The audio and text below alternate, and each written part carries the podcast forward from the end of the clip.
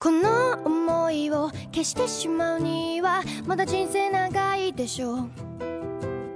やり残してることやり直してみたいから。大家好，这是《仙境之桥》的新一期节目，我是未央。那今天呢，我们又请来了我的好朋友库拉小陈，耶！Hello，大家好，我是库拉小陈。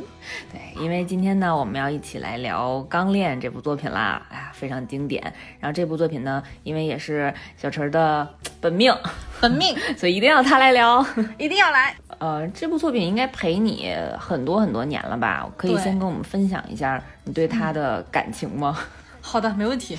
呃，它是这样的，最早看《钢炼》的时候，应该是在以前那个 TVB 的翡翠台，它在深夜档，就九点半还是十点半，我记不得时间了，就那个特晚的时间，然后它播这部作品。嗯，然后呢，当时所以就应该是它最早那个零三版在播的时候，就是在电视上面看的。然后再往后呢，就是电视版的看完了一遍之后，我就翻了它的漫画原著去看。嗯然后漫画原著追了一段时间，就差不多到那个零九版要出的前后，然后又跟着追了一遍。所以当时这三这部作品它出来的两部 TV 版，嗯，跟漫画原版就跟着时间轴就已经追了三次。然后这几年就长大了以后，就基本上就久不久就会回去把这部作品再拿出来看一下。基本上就能能够达到一个，就是你看一次新的，你还会有新的感悟，这样的一个对我来说很特别、很特别的一个作品。对，就不同年龄段看都有不同年龄的感悟。嗯，那你接触这部作品还是挺早的哎。那当时零三年零三版那个 TV 在播放的时候，然后咱们引进是在哪年？你还有印象吗？没有印象了，只是记得但是是在你小时候，约？摸记得，对，约摸记得当时是要写完作业之前之后再看，而且呢，你一定得赶在他播之前把作业写完，不然妈妈就不让看电视。对，所以那个时候好，我当时就没有赶上过，就是嗯 TV 上电视台播放的《钢炼》嗯，买碟看的，对，然后零九版的就都是 B 站引进之后了，嗯，都已经很往后的时间了。对，然后因为这部作品也是那个荒川弘老师，就是咱们的牛姨，嗯，他零一年是在月刊少年上开始连载的，嗯然后二零一零年七月号完结，然后一共大概这个是多少？九九年吧，年连载了九年，嗯。嗯，然后也是一一部来自我们北海道农场里长大的姑娘，来自就是肖像是一个奶牛的我们伟大的牛姨的作品。对，牛一真的太伟大了，他就少数的几部作品，每一部都是精品，然后都很值得去看。因为我们群里也有好多朋友一直在问什么时候聊钢炼，就我觉得喜欢钢炼的人还挺多的。嗯然后相传，嗯，世界上只有两种人，一种是看过钢炼以后觉得特别特别好看，一种是没有看过钢炼的人。对，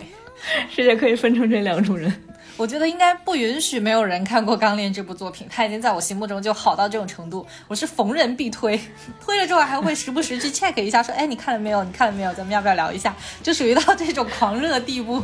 尽量想要更多的人按头看到安利是吧？对对对，就是那种真的是要贴着脸安利的那种程度。它跟死火海那种就特别特别热血的民工漫还不一样，它探讨的那个整一个大的一些概念，或者说它对人性的探讨，它里面的剧情的编排，每个人物的角色。就真的很不一样，它属于一个每一百个人看，可能都会有一百个想法，喜欢一百个不同的人物，触发你的点也不一样，这样的一部作品，所以它真的很值得一看。嗯，当时我看别的采访啊，嗯。也是说最开始刚练的灵感的来源嗯。是洪传红老师，就是牛姨，她因为是在农场工作嘛，对。然后她无意当中接触了可能意外失去双腿的这样的伤残人士，嗯。所以她可能意识到就是很多事情就是失去之后才才知道珍惜，然后因此呢也激发了自己内心当中的就是很多灵感，然后。产生了就是钢链的最核心的一个原则，等价交换，就是这样的一个灵感，然后促使了整个钢链这部作品的诞生。嗯非常厉害。确实，这个作品里涉及了很多很多不同的不同不同领域的内容啊。对，就是牛姨，其实她那个背景啊，其实前面有讲到，她是一个农场长大的孩子，包括她在另外一部作品，就是在《钢炼》之后的另外一部作品叫《银之石》，银色的银啊、钥匙的匙，嗯，然后里面也是讲她在北海道农场学校的一些故事。其实你在里面能发发现一个点，就是牛姨她真的是从小跟动物打交道，跟生命打交道，所以她对于这种嗯哎。嗯人的价值到底是什么，动物的价值到底是什么？你是你在对于农场里面的这些动物，你是把它当商品看，还是看当生命看？你是否需要尊重它？它在各方面都有很多这一类的那些呃思考，或者说是一些引导吧。所以我觉得其实呃在那个《银之石》出之前，他在写这个在在画这个钢炼的时候，其实也有把他自己对于生命的一些探讨、一些价值跟意义带在他的作品里，这是很难得，真的是非常难得。而且，呃，她应该是那个少数仅有的能把少年热血漫画的这么好的女性漫画家，也是我们女性的楷模跟骄傲。真的，对牛姨，嗯，一定要一定要强调一下，是一位女性漫画家。是的，是的，女性能画出这个逻辑这么严谨，然后就这种那么宏大的世界观的作品。然后还涉及到政治、宗教这个什么文化、科学这各个各方面的一些这种相应的一些知识领域里面。那首先他自己本人除了对于生命的这种感悟以外，他必须得有多么丰富的学识，他才能把这些内容那么好的一些消化跟融入。而且好画不画还画一个战争题材的作品，战争题材我觉得很多男性漫画家都画不好的东西，人家一个女性漫画家能画的这么棒，嗯，对对，其实它里面前面。对挖过的坑啊，然后埋下的那些扣，它最后都合上了啊，这也是非常难得的一部，就是完成度非常非常高的一部作品。嗯。这个应该是我后面有看一些，就是类似那种分析跟评测的文章。其实大家有讲到，就是大部分的这种少年热血民工漫，它是为了让这部作品越画越长，它会不停的去更新它的篇章，嗯，然后去更新它里面呃可能相应的一些设定。但是在钢炼里面就不是的，钢炼有且只有一个原则，就是等价交换。嗯，然后这个等价交换也会运用到它的所有的这种战斗系统当中。就你在使用炼金术去进行战斗的时候，你也一定是只能。能遵循这个等价交换原则，不管我有且就一个例外，就贤者之石哈。那那其实他不管是主人公也好，正派还是反派也好，他们到后面也没有任何一个人打破了这个原则。所以你在看这个作品的时候，它的头尾对应呼应就非常强烈。嗯。然后另外呢，就是它里面的这个人物的这种编排，它也不会像其他作品啊，就上来是个特牛逼的人或怎么样，它就是所有的人物都遵循了自己本身限定的那个范围内的一个能力值。嗯，然后这个能力值可能有一些特点，然后哪怕你是主角，你一开始还是被人家打的屁股尿尿流，你还是要逃跑的。但是也正因为这样，这个主角两兄弟他才会更加的真实吧。嗯，对，就小孩被人打了，他肯定会跑，他不可能说转身过来把这个大人给打败。对，所以他在各种这方面的一些细节的这种设定上，都让人感觉这是一个非常非常真实，能够触动到我们自己心灵灵魂深处的这样的一个作品。像刚才那个小陈说的，呃，就是爱德华，就咱们的主角，确实在这部作品里一上来就技能点已经就是技术的技能点已经点满了。就他从开头到结尾，他在炼金术这条路上的技能其实是没有很没有什么长进的。对，是的，对吧？就一直都没有在讲他那个。技巧和技能上面的成长，其实更多的是他经验，还有对于他内心的这种历练的一个成长。嗯，这可能是牛一更想体现的内在的一种发展。对的。然后呃，不知道听众朋友们里面有多少人没有看过《钢炼》啊？可能大部分应该都看过。我们再简单的重温一下我们这个整个故事发生的一个大概的内容吧。嗯。然后这个故事呢，是发生在一个炼金术比较发达的一个架空的世界。这个世界，这个世界里面是有炼金术这个概念的。然后，但是这个炼金术其实跟咱们现实历史里面的这个炼炼金术是正相反，它是不能不能炼金钱的，不能破坏这个国家的这个 价格体系，对吧？然后它这个炼金术的本质是呃理解这个物质内在的法则。然后去再进行分解、再构造，然后再进行再次创作，嗯，就是再练成像艾德一样练成审美特别奇怪的一些大炮或者枪。然后，呃，炼金术呢，你一定要遵循几大法则。首先，刚才我们讲了核心的等价交换的法则，就是你为了会获得某种东西，你必须要付出同等的代价去交换。然后代价不够呢，你就可能要牺牲掉自己身体某些部分。嗯，对，这个就是。我们两个主角爱德华和阿尔，他们当时呢，在小的时候，为了去，呃，练成自己已经身亡的母亲，然后触犯了炼金术最大的一个禁忌，去进行了人体的炼成。嗯，但是这个一开始呢肯定是失败的，就没有练成人体。不但没有练成人体，反而弟弟阿尔还因此失去了整个全部的身体。然后爱德华呢失去了自己的左腿。然后埃德为了换回呃，去为了救弟弟吧，所以就牺牲了自己的右手，然后作为这个代价，然后把弟弟的灵魂救了回来。然后正好呢看见哎，屋子后面有一副爸爸之前收藏的铠甲，铠甲直接。对，直接顺手就给固定，把灵魂固定在铠甲身上了，哎呦，特别方便，主要是后面打仗用特别方便。咱们这阿尔的这个铠甲，啊，然后自此之后呢，然后爱德华和阿尔呢，为了去，呃，其实就为了就是为了找回自己的身体，所以才才踏上了这个旅程。然后爱德华呢，因为失去了自己的右臂和整个左腿，行动也非常不方便，然后就。呃，跟他的青梅竹马温丽给他做了一个呃钢制的一只机械铠，然后来架在接在身体上了。所以在后面呢，参加国家炼金术师考试的时候，然后就被我们的大大总统授予了钢的称号，所以整个就称爱德华为钢之炼金术师，也就是咱们这部作品的名称。对。就这里，大家会发现它其实命名就有一个类似大家那个称号一样，所以咱们主角这边是叫钢之炼金术士嘛，就是呃取自于他那个一支是钢制的。然后其实对应的其他的一些炼金术士，他们也有自己的称号。然后每一个炼金术士，他们那个能力或者说一个特长的方向其实是不太一样的啊。譬如就还有咱们呃这个，哎呀那个军官是叫。大佐，大佐，对，大佐，大佐，大佐是那个我现在整个人像疯狂的青蛙一样，提到了自己的本命男神，是不是？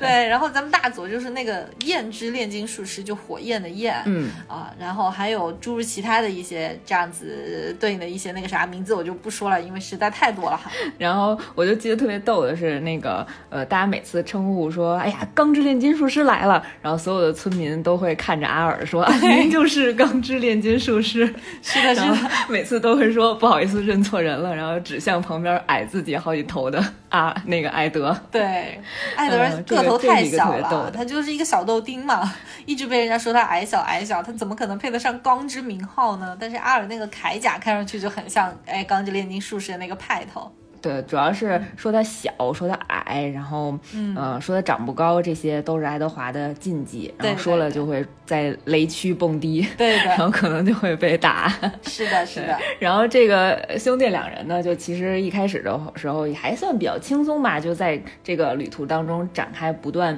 呃，不断寻找能够帮助自己恢复身体的那个贤者之石。因为一开始的时候，他们其实也不知道贤者之石是什么形态，然后，呃，听名字就以为是一个石头嘛，然后。也不知道这个背后是通过什么东西炼成的啊，然后但是在两个人呃越发的去探寻真相的这个过程当中，然后一次次呢也去被卷入到这种巨大的阴谋的漩涡当中，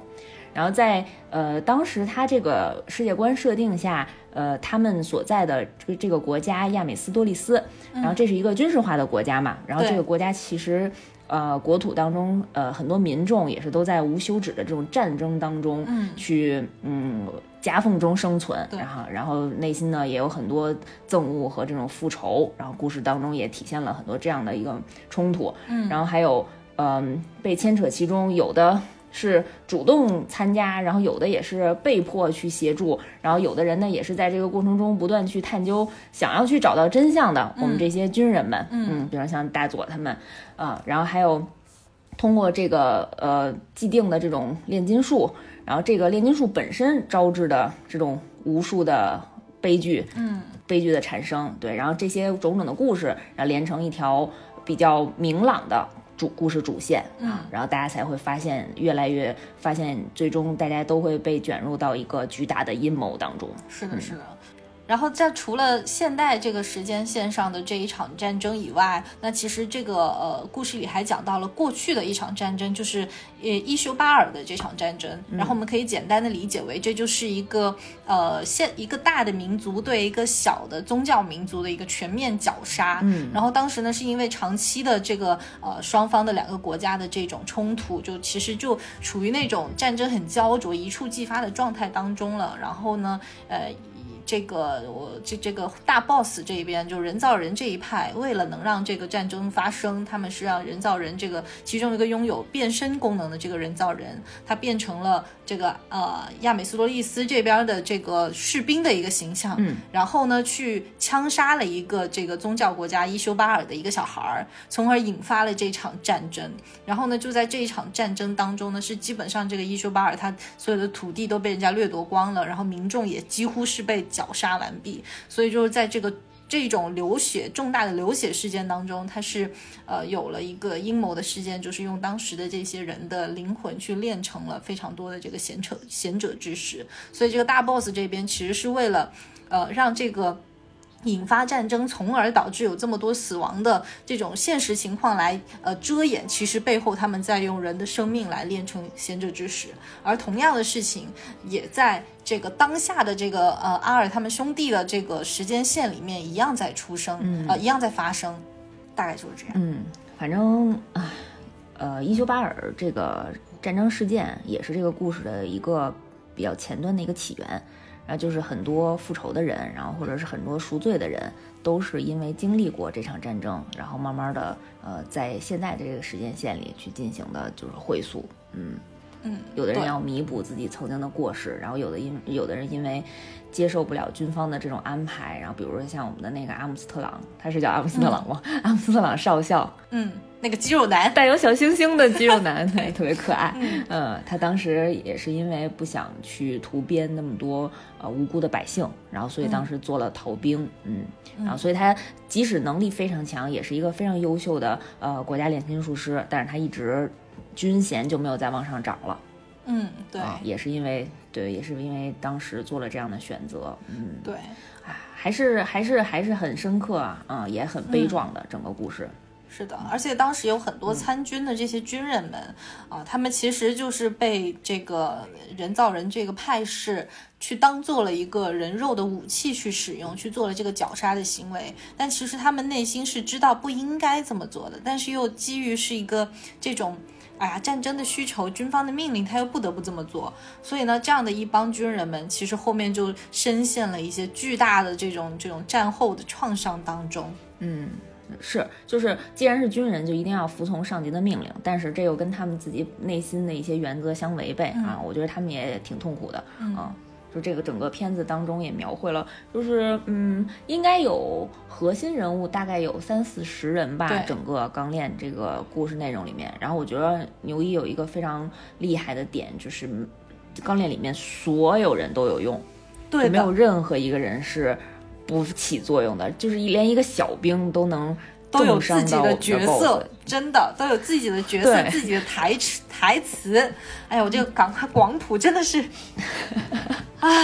今天又是一场北京普通话和广东普通话的对决。对大家就是 稍微谁一下，忍受一下我这个平翘舌很难分得清。就反正没有任何一个没有用的角色，嗯，然后每一个角色都有自己的高光时刻，对的嗯，都发挥了一定的作用，嗯，非常厉害，非常厉害。是的，呃，因为为了准备这期节目呢，我又把零九版啊一部分经典的剧集又看了一遍，嗯我就记得，呃，可能在年轻的时候看。看动画，然后会觉得非常热血沸腾，然后当然也就是痛哭流涕过，嗯，然后现在再看一遍呢，在那些经典的片段的时候啊，依旧还是会热泪盈眶。我就觉着我我都快给我嗯那个逼成 提提早的进入那个更年期的症状，就看到哇头晕眼花，然后胸闷，喘不过来气儿，就还是。然后有几个有几个片段和画面，真的是一听那个音乐就上头。对。啊就是那就跟之前咱俩聊过的，嗯。比如像那个妮娜的那个部分。对对对，哎，既然讲到这儿了，我嗯们就简单回忆一下妮娜这段的剧情啊。嗯。嗯，因为我相信可能还有一小部分呃听众，然后是没看过《钢炼》的内容的，就是呃，其实非常简单，就是在呃艾德和阿尔在寻找贤者之石的这个旅途当中，然后官方军方呢就给他们推荐了有一个呃也是同为国家炼金术师的一个中年男性，然后他们就去找他去做一些请教、啊，因为传说当中他曾经炼成过这种呃合成兽，就是这个呃动物却能说人话。就能练出来这样非常高阶的这样的一个呃生物。然后，所以他们就一直在跟他请教，是不是这个背后有一些呃两兄弟没有能理解的这些炼金术。然后这两个人非常好学了，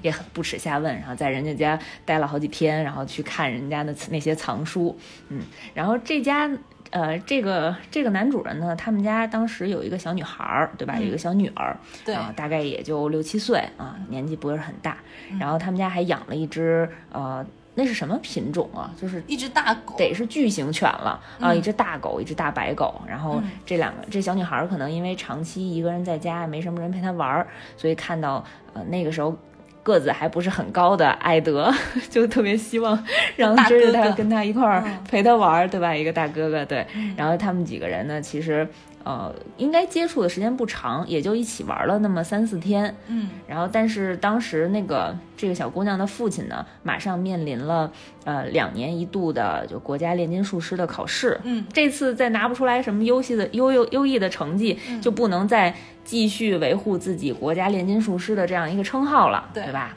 所以呢，他觉得时间也不是特别多了。对，像大学教授一样，他们也讲那个呃这个什么。是什么多久一次的这个对复核是吧？对职称的考核，然后不及格了就得给你拿下来，然后你就这没工作了，也没收入了，就活不下去了。对，主要就是也很丢人。这称号也不是铁铁饭碗，还得经常进行考核，还挺先进。然后这艾德和阿尔呢，之前就听说过，说这家的呃这个男主人的妻子在两年前呢就呃离家出走了。嗯嗯。从这个男主人的嘴里说出来的是，他的妻子当年因为忍不了他，因为长期的没有通过炼金术让自己的家境变得更更富裕一些，所以因为这个穷困潦倒，还有一些其他的原因吧，然后其实就是抛弃了自己的女儿和丈夫，自己一个人回去了，嗯，就是离开这个家了。啊，消失了，不见了。对，这个是对外公开的一些信息啊。然后，呃，在知道了这些情况下呢，就是爱德和阿尔其实还是在他们家继续做客，嗯啊。然后，但是突然有一天，他他们进到这个家里的时候，然后发现了这个男主人可能在跟一个什么生物说话啊。这个就是讲到我们刚才对 小陈造成心理阴影、童年阴影的那一个画面。对，然后就看见 这个这个男主人给艾德去介绍说，这是我新练成的一个合成兽，一个生物啊，是一个大狗狗的形态，但是有着有点像人类的那种黄色的金色的长发，粉红色的头发啊，粉红色的，对对对。对，然后发现这个这个这个称之为狗 的这个生物，然后突然就。可以回应人类的语言啊，因为他因为那个男主人跟他讲说这个人是爱德华，然后他就在慢慢的给他介绍爱德，嗯，对，然后说这个是阿尔，就叫他阿尔，然后突然这个这个这个生物就叫了一句大哥哥啊，暴击，艾德就在想说为什么他的女儿妮娜和。他们家养的宠物都不见了，然后那个时候其实心底当中其实是不愿相信、不愿承认这个事这个事实的，因为太反人类了，嗯啊，然后就问出来了这句话，就问他你女儿呢？然后这个，哎，这个男主人反反倒还嘲笑他说，嗯。有一个这样 聪明的啊，怎么有点讲不下去了？对 对，就是你这种 头脑非常聪明的人，我就是非常讨厌你啊！然后就印印证了对艾德他自己的这个想法。对，其实就是父亲为了得到自己职业上的一些荣耀，为了保存保留。国家炼金术师这样的一个称号，然后不惜的用自己的女儿和自己家养的动物，就是这只狗这个宠物，然后进行人体炼成啊，合成了一个会说人话的合成兽。哎，实在是太反人类了。而且它其实中间我忘了是零三版还是零九版，其实中间还插闪过了一个镜头，就是闪到了他那个两年前他练出的第一只合成兽的镜头。然后那只合成兽其实最后面是自杀了还是什么原因？反正没过多久他就死掉了。是自杀了，是绝食。对对对对，我就记得当时说那个合成兽被合成出来之后，只说过一句人类的话，就是我想死。对。然后大家可能也猜到了，其实就是两年前那只合成兽，就是他的妻子，小女孩的妈妈。对，嗯，然后和另外一个不知道是什么的动物，对，做的一只合成兽。哎呀，我的天哪！这个故事大概是发生在呃动画的第五话，漫画应该也是前十话左右这样的一个篇幅。所以其实，在这个故事一开始没多久的时候，就进入到这样一个非常黑暗的题材里面，然后直接就把我们拉到人性的一个非常底线的一个程度，然后再跟大家探讨这个问题了。嗯嗯，是的，就是你会发现。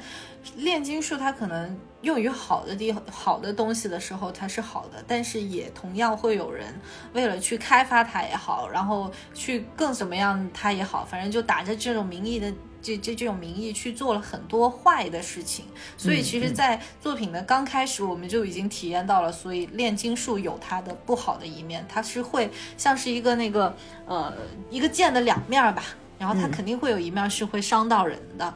对，然后所以其实才刚开始，我们就体验到了，就你哪怕是从亲情的角度，还是说这种人性贪婪的角度，然后或者说是这种，你不知道是出于这个为了活下去，应该也不是，就是为了完成自己的这种事业，牺牲自己的妻儿，然后包括他跟这个小女孩这么天真烂漫，这么爱他爸爸的这种鲜明对比之下，你就会发现，其实这个世界就是那么的残酷，这个这个炼金术的世界，它就是那么残酷。嗯，呃，这块儿我觉得这个剧情对艾艾德和阿尔其实影响非常大，就直到最后最后他们战胜了最终 BOSS 的时候，然后其实阿尔也在跟别人讲的时候是说，当年他们没有救下一个非常悲惨的一个小女孩儿，然后这件事情给他们造成了对他们后续的影响是非常重大的。然后我就记得当时，呃，妮娜因为。被后后来虽然被练成了这个这个合成兽，但是其实当时他被那个呃斯卡人对伊修巴尔人斯卡，然后被被杀掉了。对，嗯，当时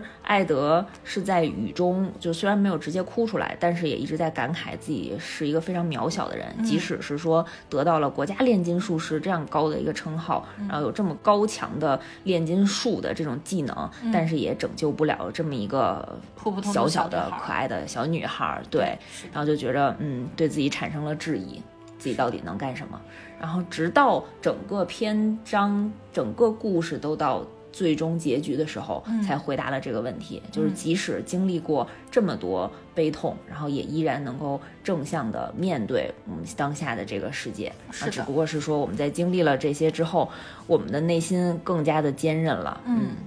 我们更加坚强了，然后扣回整个这个。作品《钢》的这个名字，对《钢之心》的那个主题，它这个点题真的是点的太妙了。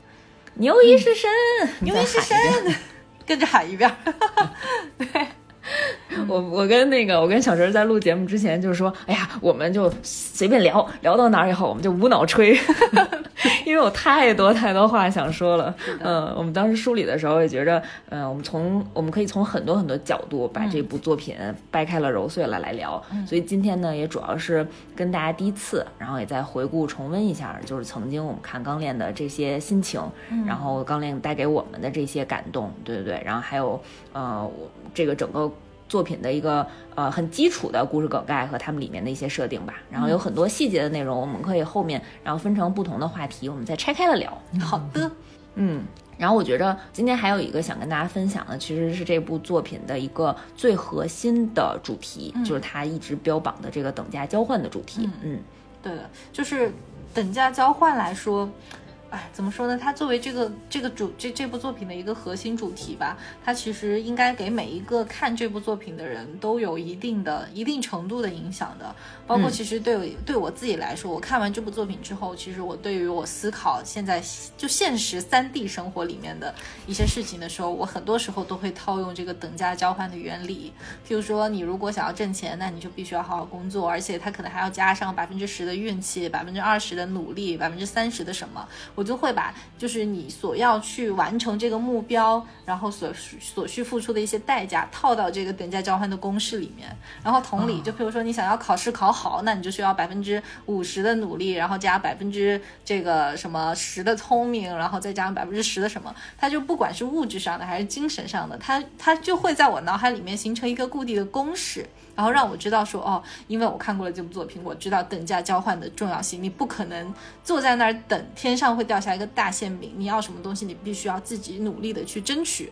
对，然后其实 这个就是可能 这部作品，我已经忍不住吐槽你了，好中二啊！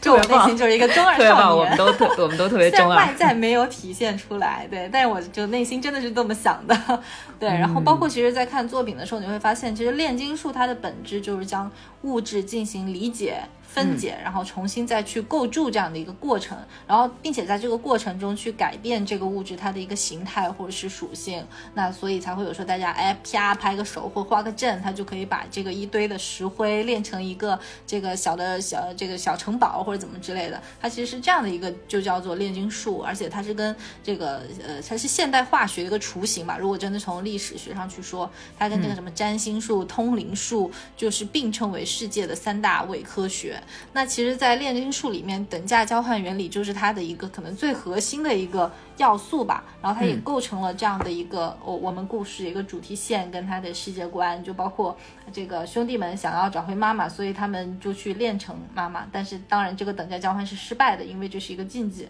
然后呢，那那你想要去找回呃你的找回你的身体，那你就需要去找贤者之石，把它作为代价，来然后来炼成。所以其实它里面的不管是主线的故事，还是它支线的故事，都是在一直用等价交换的这个杠杆在撬动的整个故事的这样的一个来源的。对，嗯嗯，所以其实它一开始的时候就给我们点了这嗯违反这件事情会发生什么后果这件事儿。对嗯就是从阿尔和艾德他两个人，他他一开始其实就触犯了。等价交换原则里面的其中一个最大的禁忌嘛，就是人体炼成，就是他们是。呃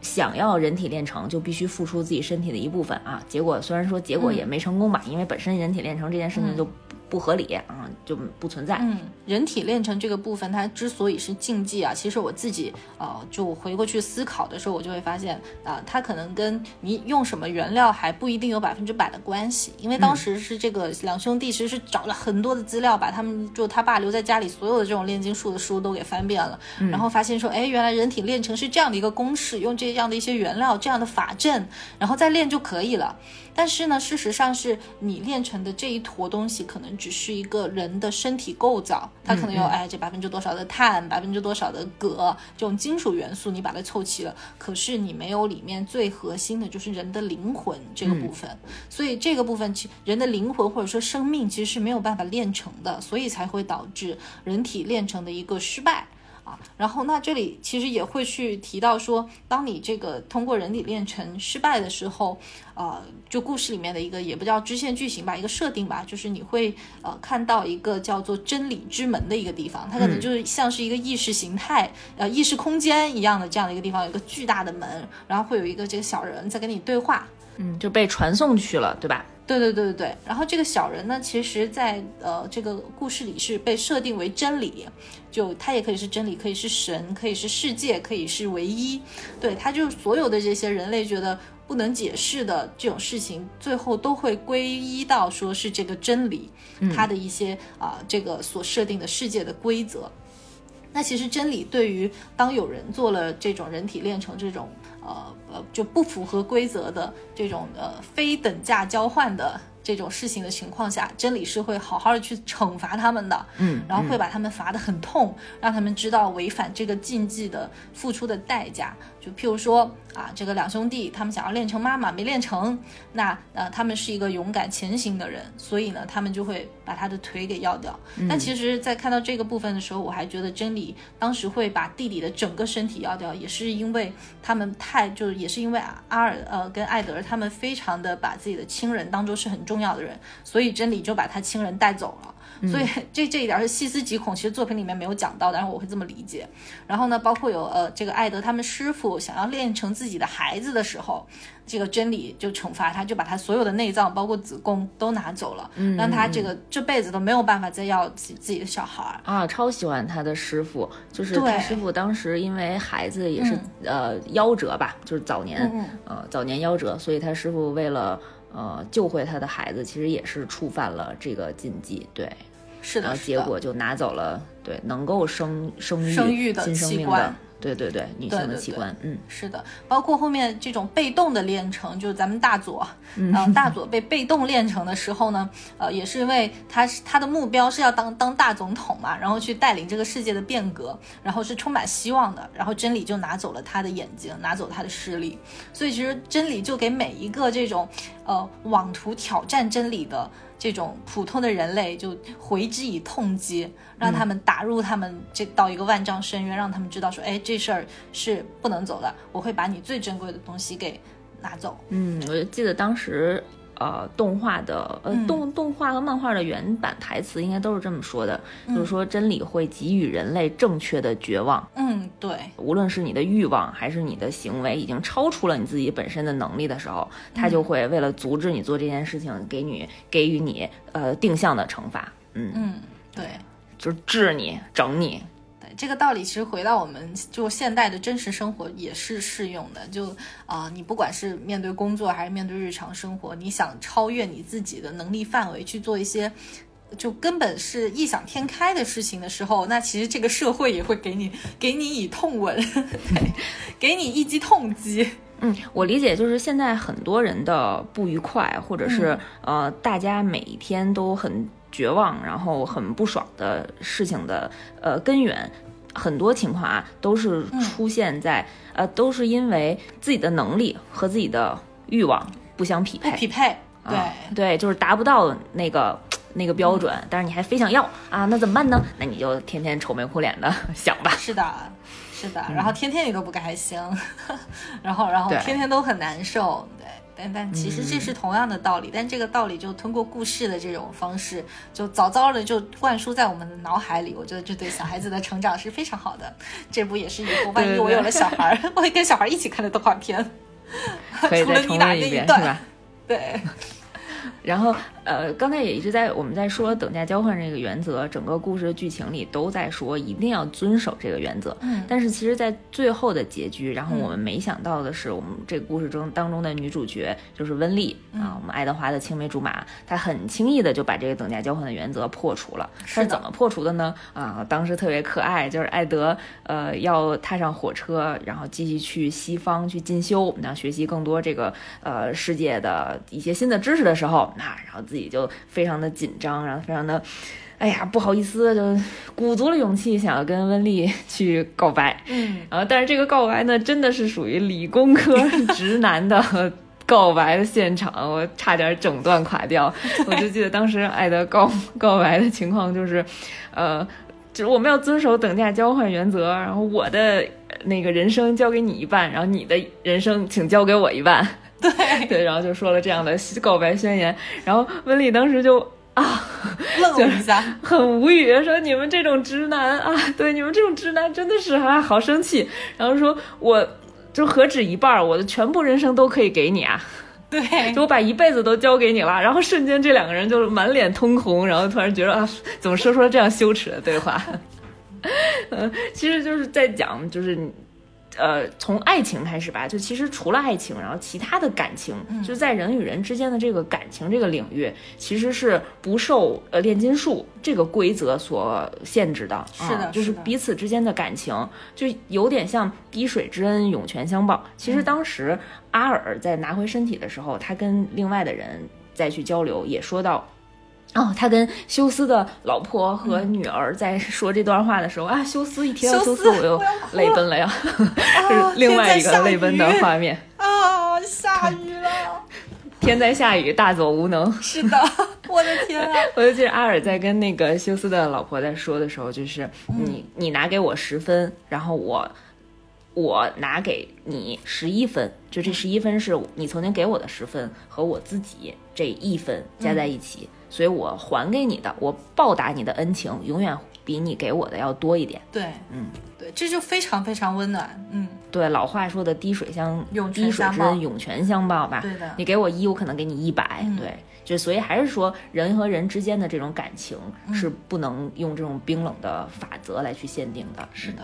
我诚心待你，你更诚心待我，对吧？就有点像说，就不管你这个社会或者是这个世界多么的残酷，多么的这个冰冷，但实际上人与人之间的温情是它始终都能超越法则，这个凌驾于法则之上的。啊，然后再扣回了咱们的主题上来。嗯，对啊，真的是特别特别好。对。然后刚才我们也提到了，就是牛一笔下刻画的这么多感情，嗯，其实更多的是呃依托于他塑造的这三四十个呃非常丰满，然后非常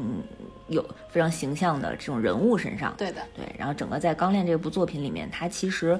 呃塑造了很多不同种类的人。对，我觉得这是我自己的理解啊，对吧？对吧？然后比方说，就嗯。可能可能这样描述，可能这样的设定不太准确。就是我暂时把它归纳为，就是有一类是正常人，嗯，比方说我们的炼金术师，嗯我们的艾德、阿尔，还有其他的炼金术师，嗯，然后还有是像剧情当中经常提到的军人，嗯啊，大佐，嗯中尉，对，然后还有呃这个军人当时的一个对立面，就是刚才我们提到这种嗯啊阿修巴尔人，嗯，对，然后还有甚至还有后后半程出现的那个外国人新国人，我特别喜欢的，对 对，特别喜欢的那个 姚林，然后还有小梅，可以说是那个生理结构上是这个一个人的这种就归为正常人。对对对，我们嗯。普通人的这样的一个人类的属性，对，然后还有很多生理结构上非正常人的啊嗯这种人形态的嗯，生物 设定，对对对，对，比如比方说，呃，前半程弟弟嗯阿尔，他灵魂是附在铠甲甲上的。对你说他对你说他算不算一个正常的人类呢？这个是有待考究的。嗯，就是不同的，大家都有不同的观点。嗯，对，然后还有像刚才我们提到的妮娜，就是嗯合她被合成，对，被合成被做成合成兽了、嗯啊。然后还有，其实这个剧情里非常关键的一类人，就是这种人造人。嗯就我们的大 boss 啊，从我们这个烧瓶中的小人儿，嗯，他从烧瓶中出来以后，然后他就企图想觊觎这个世界的神，想要让自己变成神，对。嗯，然后所以呢，他呢，嗯，他觉着人类是有缺陷的嗯啊。当然，咱们这个钢链的设定里也借用了七宗罪这样的设定，嗯他要摒除自己身上人类的这些呃负面，人类的这些缺陷，所以他才能凌驾于人类之上。嗯，因为他觉得自己这个生这这个生生物态比人类要高级很多啊，愚蠢的人类呀、对对他就把自己当神了。对，什么欲望啊、贪婪啊，然后色欲啊、懒惰啊、饕餮啊这些，然后都分成了不同的。自己的孩子就造成了这种、做成了这种人造人。啊，虽然外形也是一个人的形态，但是其实他嗯不算正常意义上的人类吧？对。嗯。还有特别想提的就是钢炼当中的女人，我也不知道为什么要把这件事情单独拎出来，虽然也是正常人吧。这个话题我们觉得我们以后有找一期单聊。我真的太喜欢钢炼当中的女性角色了，每一太个都是女性的一个女性每真的对每一个人都特别想聊。是的，都是楷模，而且他们无一例外就是内心中都非常坚强。然后不管她的表现形态是哎这个美貌，还是说这个长相一般、高矮胖瘦之类的啊，甚至有一个就是、哎比小豆丁还小豆丁一个小女孩，她们都非常非常坚强。对，小梅。小特别梅，可爱，还有她那个小熊猫，玩熊猫的小梅。特 别 特别可爱。嗯。嗯，我觉得女就是钢炼当中的女性角色是，嗯，我从看动漫整个所有的经历当中，我觉得这部作品里的女性角色是对我影响最大的，嗯啊、感触也是最大的。对，所以我觉得我一定会单独再开一期做一期节目再聊吧。可以，对，然后像刚才我们提到的这种不同种类的人，嗯就是每个人能代表自己当时的一个立场。嗯其实我们不能单一的把他们分为正派和反派，因为确实是在站在不同的立场当中，都会做一些好的事情或者是不好的事情。嗯，是就比方说，嗯，艾德就是主人公，那主人公和呃艾德兄弟他们两个人其实也是一开始的时候就违禁了，对吧？嗯就做了呃触犯。啊，人体炼成的这个禁忌啊当然自己已经付出了代价。嗯对，像我们的大佐，嗯，他作为军人，他你你，这已经是他已经是变成了当时在那个阿修巴尔战争当中，他已经是变成了滥杀无辜的魔鬼了啊，因为他本身火焰的能力就很强嘛。对啊，那时候已经屠边了。对，你说嗯我们能用这件事这种事情来单纯的定义他的善恶嘛？他是一个好人还是坏人？这是对，我觉得这是在不同的时间段，然后不同的立场下做出来的不同的选择。嗯，是，像比如说像那个阿修巴尔人，就是那个斯卡，嗯，对他一开始也是一直是以反派的，以大家认知当中的反派的形象出现、啊，比如说把妮娜杀了，把很多国家炼金术师杀了，但是他最后却成为了整个主角主角团去打 BOSS 的一个非常核心关键的力量，就是那个反炼成阵嘛，就是从他哥哥里面继承的。是的，嗯，他也去帮助了人类，帮助了大一统的人，人类整个这个种族，然后去对抗这个打引号的这个神啊。嗯我觉得这也是牛一非常厉害的一点，就是他的人物不是非黑即白的。嗯，就是每个人在他们自己当下立场上有自己应该做以及坚信的事情。哦，然后另外这些人物给我的一个感受就是，虽然他呃就是也没有分什么正派反派，然后或者说是你是一个呃生物体征的是一个正常人，或者说是或是一个可能有待考究他到底是不是一个呃称之为人的人，那时候但是某某种程度上我会发现这些呃。这种可能有待考究的这种不是正常人的人，他们的这个灵魂的这种高光时刻，或者说他们灵魂的力量，反而更像一个人，嗯他们才有这种呃这种人性的这种善面才被激发出来。但相反，这些可能在故事里面的一些呃不好的那一派的一些军人啊、或者说是一些这个滥杀无辜的军人，他们反而虽然有着人的外貌，但却没有做就是真正能够称之为人的事情啊，这也是让我觉得就是内心挺啊挺什么的。就就怎么说呢？我也很难说描述那个感受，就是，呃，挺不挺不舒服，也不是就是挺介意的一个点，就会你会发现说，哎，说一个人到底是不是称之为人，并不是看他的外在，而是看他的一个内在，然后看他到底有没有呃应该称之为人的那种精神力量，对所在。嗯对，很多人都是披着人皮的魔鬼啊，做了，很多是的，是的，对，做了很多恶的事情。是的。刚才也提到了这么多不同的打引号的人啊，嗯有没有小陈儿特别喜最喜欢的人物在钢炼里面？这个问题对我来说 实在是实在是太难了。对，就其实呃，排排不出来一二三，对吗？，排不出来，排不出来。真的，可能可能就是艾德是我呃这个从头到尾都特别喜欢的一个人物，然后其他的二三四五六七，我觉得每一个人我都很喜欢，我根本就没有办法在这些人里面可能挑一个自己哎最喜欢的，或者是或者是最不喜欢的，就很难挑得出来，太难了。他们每个人都有自己人性的闪光点，对。第一，然后后面剩余所有排名不分先后，一直到第四十位。爱德华排第一，是因为那个姓氏是 A，是按照按照这个顺顺序来排的。是，那那未央这边呢？你自己对你来说有没有能排出来这个可能更喜欢哪个人物？嗯，我可能更喜欢弟弟，就是我比较喜欢阿尔。对吧？哎，真是小天使，小可爱。就是虽然外形是一个盔甲，然后但是实在是太可爱了。当然，我觉得这个可爱的里面也少不了那个呃丁公理会在 对那个版配音丁公理会的配音 真加的功效真是太可爱了。嗯，因为那个艾德真是是朴璐美配的，然后丁丁公配的阿尔啊，这两个女生配了这两这对儿兄弟，简直太有爱了，我就简直是灵魂的加分。嗯而且我记得之前有看一个采访，就是说阿尔那个配音，它其实是，呃，是是是拿一个类似铁桶一样的东西，就捂在嘴巴上 当喇叭的，所以就可能可能会有点像这样的音效，然后再讲完他所有的那个配音。就我现在是拿个纸筒捂在嘴巴上，然后他那个好像是拿个铁能听出来当时对动画里面会有那个铁桶的回音，然后我觉得做的呃非常真实啊。是的是的然后阿阿尔虽然说当时你给他那个 让艾德随手给附在了一个钢铁嗯那个大铠甲上嗯盔甲铠甲身上，但是其实内心还是非常，我觉得像是一个小孩子、小可爱。嗯，最最能印证这一点的就是他特别喜欢猫。嗯，我就记得当时牛一的漫画里头，有好多小四格都是把那个艾 那阿尔的头打开，然后或者身子打开，里面有好多猫，然后对，然后越往后越多，然后里面有大概有那个二十多只猫塞在他那个空的盔甲盔甲里面。把自己的身体当成一个小猫窝。对，然后都说他是猫控，嗯，然后，嗯，呃，弟弟，我觉得他之前面有一有一段剧情还是挺让我感动的，就是因为他一直都是属于那种特别坚强，然后整个情绪非常稳定，然后又特别温柔的这样的一个性格。对，然后直到有一集，呃。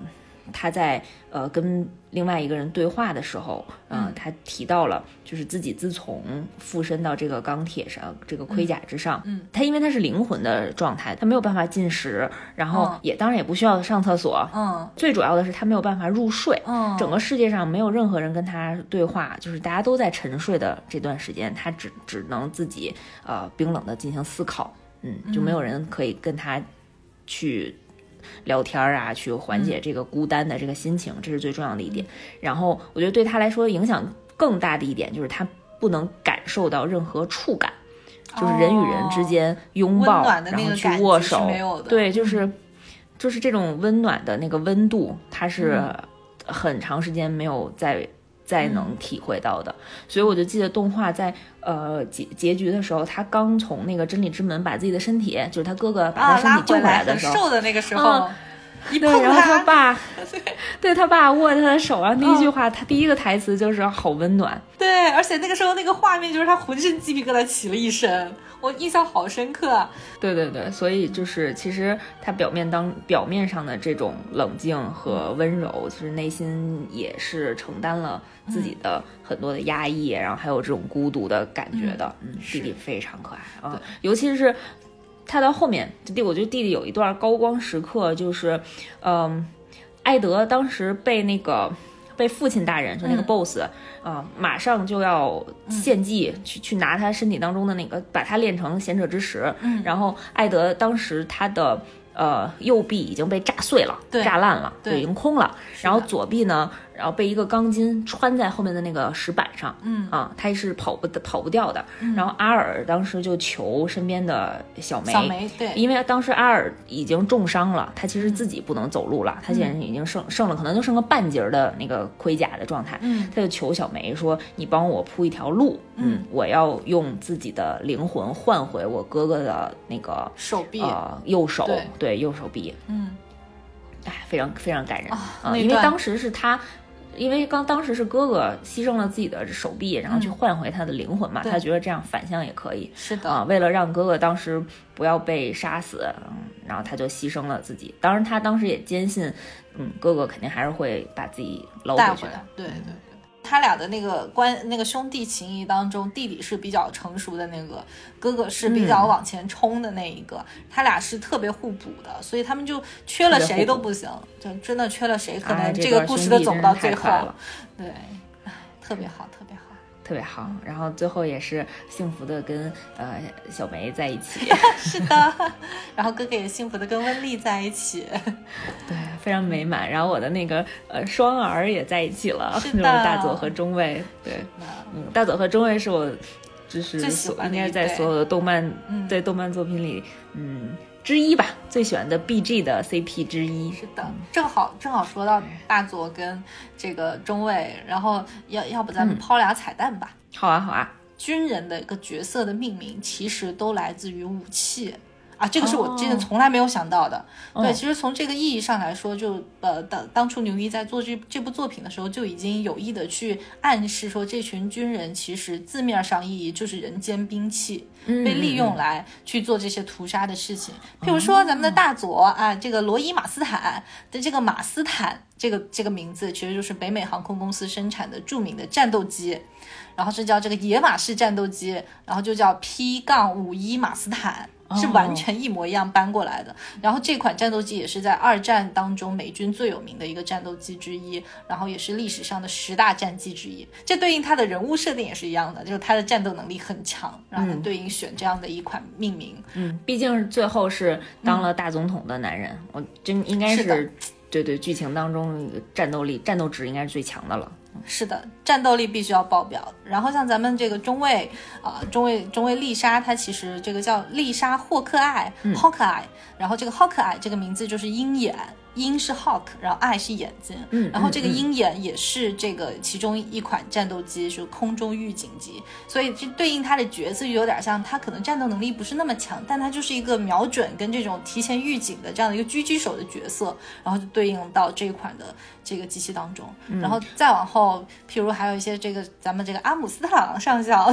对对吧？小星星上校这个对小星星上校啊，我超喜欢他，他这个好腕的好好腕的那个呃是是这样念吗？豪万，嗯，豪万，对，他是豪万炼金术师，嗯，对，然后也是跟他这个名字呃阿姆斯特朗是相关的，他是命名是来自于阿姆斯特朗炮，嗯这个炮应该大家都有听过这个名字。然后你会发现在这个军人的这个列队当中，罗伊大佐他自己这一条线的军官，所有的名字都来自于战斗机。然后其他的军人可能还有一些这个什么坦克的命名，就这个大总统的命名是来自于某一款坦克。然后呢，也映射了历史当中的一位这个呃将军。对，然后呢，呃，像这个哈伯克，哈伯克就是当时这个下半身不遂了，然后后面去做手术，在结局的时候又送了一大堆炮来的这个哈伯克，他他的这个名字呃哈伯克就是来自于一个一款轰炸机。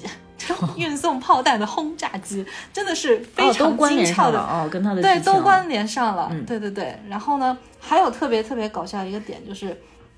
其实主角父子三个人的名字，我这个真是不看资料不知不知道。嗯爱德华 （Edward） 就是一个英文的名字，但是弟弟呃 Alphonse 他是一个法国的名字，它是一个法语名。所以其实，在看动画的时候，他们用那个日语的声音来念这个 Alphonse 的时候，我一开始还有一点觉得，哎，怎么怪怪的？后面听听也就习惯了。然后再加上他的爸爸其实是霍因霍恩海姆，就呃 Hohenheim，然后他是一个德语的名字。哦，然后他这三国其实是应对着英国、法国跟德国。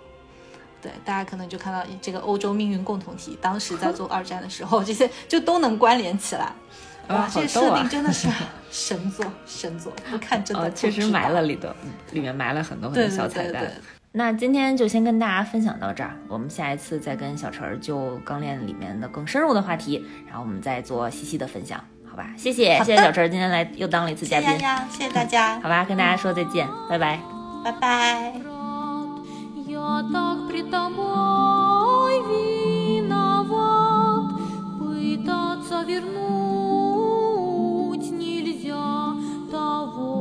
что взяла земля. Кто знает закон?